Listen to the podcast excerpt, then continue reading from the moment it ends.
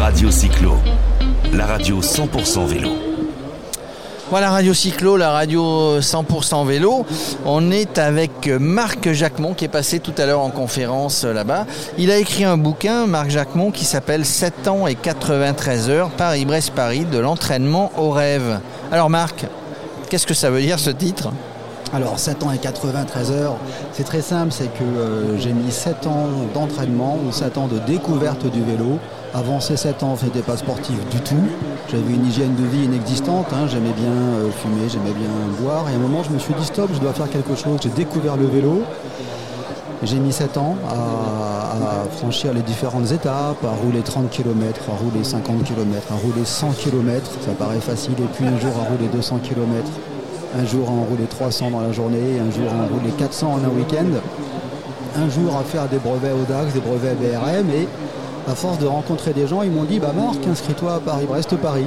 Qui est la course mythique hein, d'ultra distance, 1200 km, 600 km aller, 600 km retour, dans une ambiance de fête et de kermesse, euh, bah, ça, met, ça met de bonne humeur hein, quand on fait un ah, Paris-Brest-Paris. bonne humeur et je pourrais conseiller à tout le monde de participer à Paris-Brest-Paris.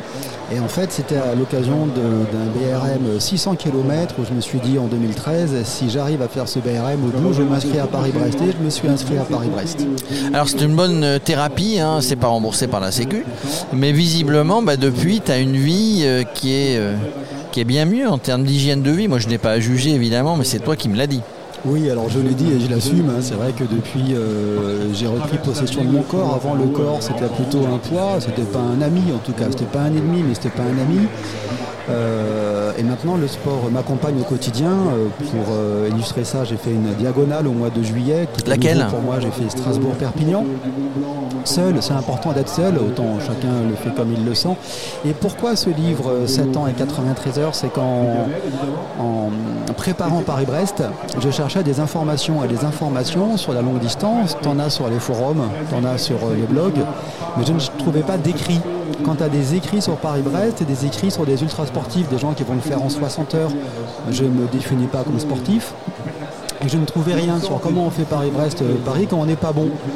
Et au retour de Paris-Brest-Paris, je me suis dit, bah, je vais écrire sur ces années-là, entre passer de pas sportif à comprendre la longue distance. Donc je vais, je vais partager pardon, mon expérience et je vais dire comment j'ai fait. Tout ça pour dire que finalement, on n'a pas besoin d'être un grand sportif de haut niveau à un moment donné pour se lancer je ne dis pas qu'il faut partir du Paris, du, vers le Paris-Brest du jour au lendemain, mais pour se lancer avec un peu d'entraînement, n'importe qui est capable de faire un Paris-Brest-Paris. un Paris-Brest-Paris, c'est quand même exigeant, mais je te rejoins complètement. Euh, n'importe qui peut faire 200 km en toutes et quatre causes sans être sportif, avec un peu d'entraînement, un peu de volonté et un bon équipement.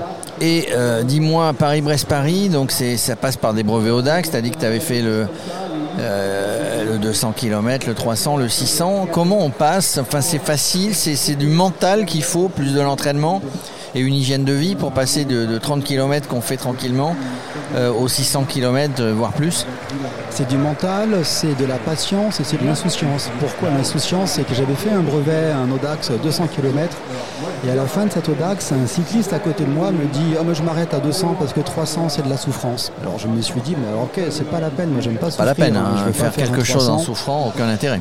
Et un ami m'appelle, il me dit mais si viens, tu verras un 300 c'est comme un 200, c'est juste un peu plus long. Et donc j'y suis allé, pour fait un 300 tu arrives à le faire et après tu te dis tu fais un 400 etc. Quand, les gens font de l'ultra distance, je pense au Biking Man, je passe au Paris-Brest-Paris, je pense à la RAF.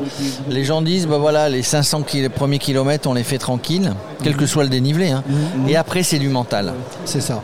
Le mental est prépondérant, le physique est secondaire. Je le maintiens complètement. Sauf, bien sûr, si tu as une grosse douleur, une tendinite, etc.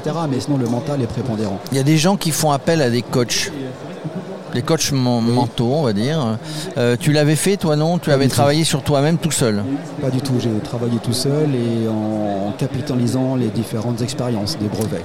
Alors, ce livre, hein, euh, bah, ce livre qui, est, euh, qui retrace toute cette histoire en disant bah, que, tu as surmonté la crise de la quarantaine, que tu, grâce au sport, ce livre, on le trouve où?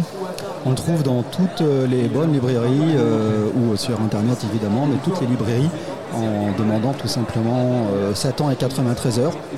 Et normalement, on, le trouve, on peut le commander. Est-ce sûr. que, est que du coup, puisque c'est un partage d'expérience que toi tu n'avais pas trouvé à l'époque, est-ce qu'il y a des gens aujourd'hui, tu es passé en conférence, tu passes avec nous sur Radio Cyclo, est-ce qu'il y a des gens qui t'appellent, qui te disent, bah tiens, tu es peut-être présent sur les réseaux sociaux d'ailleurs, bah dis-moi ce que tu en penses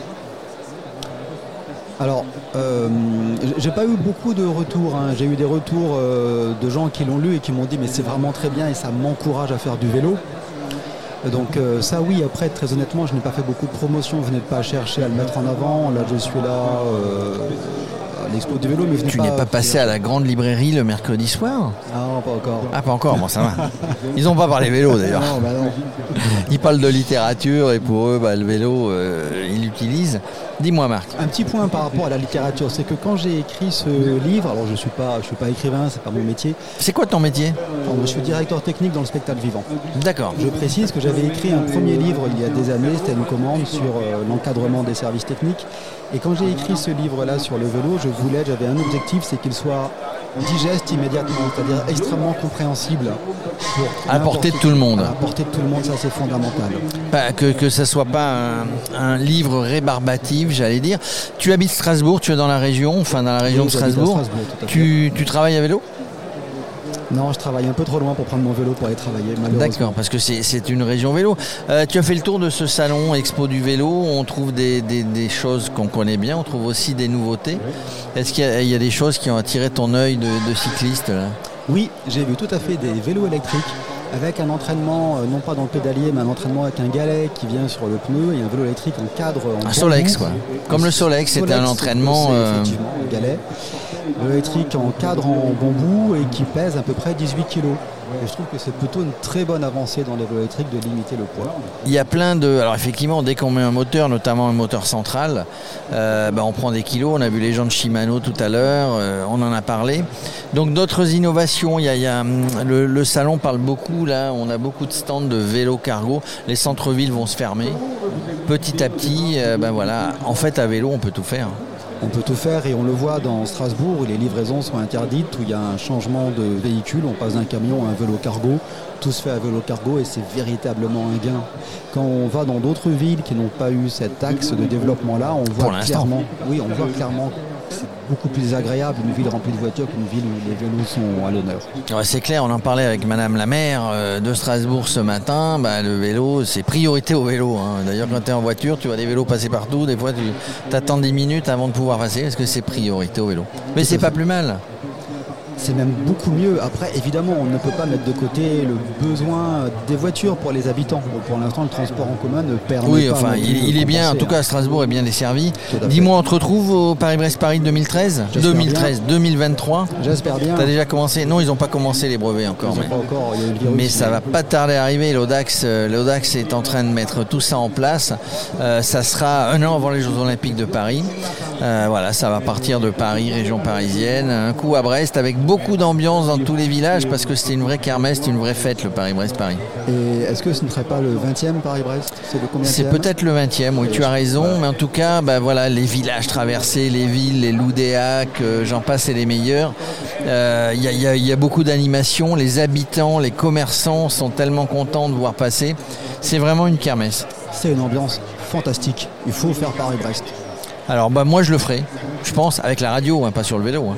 Mais euh, on vous accueillera, on va voir comment ça va se mettre en place. J'en profite pour saluer tous les organisateurs, l'Audax Club de Paris et notre ami euh, directeur événementiel du, Paris-Brest-Paris, Jean-Pierre Chardon. Il est en train de travailler avec toutes ses équipes, ça va être une super édition. Merci Marc Jacquemont et puis voilà, le livre, vous le trouvez partout, il s'appelle 7 ans et 93 heures. Merci beaucoup.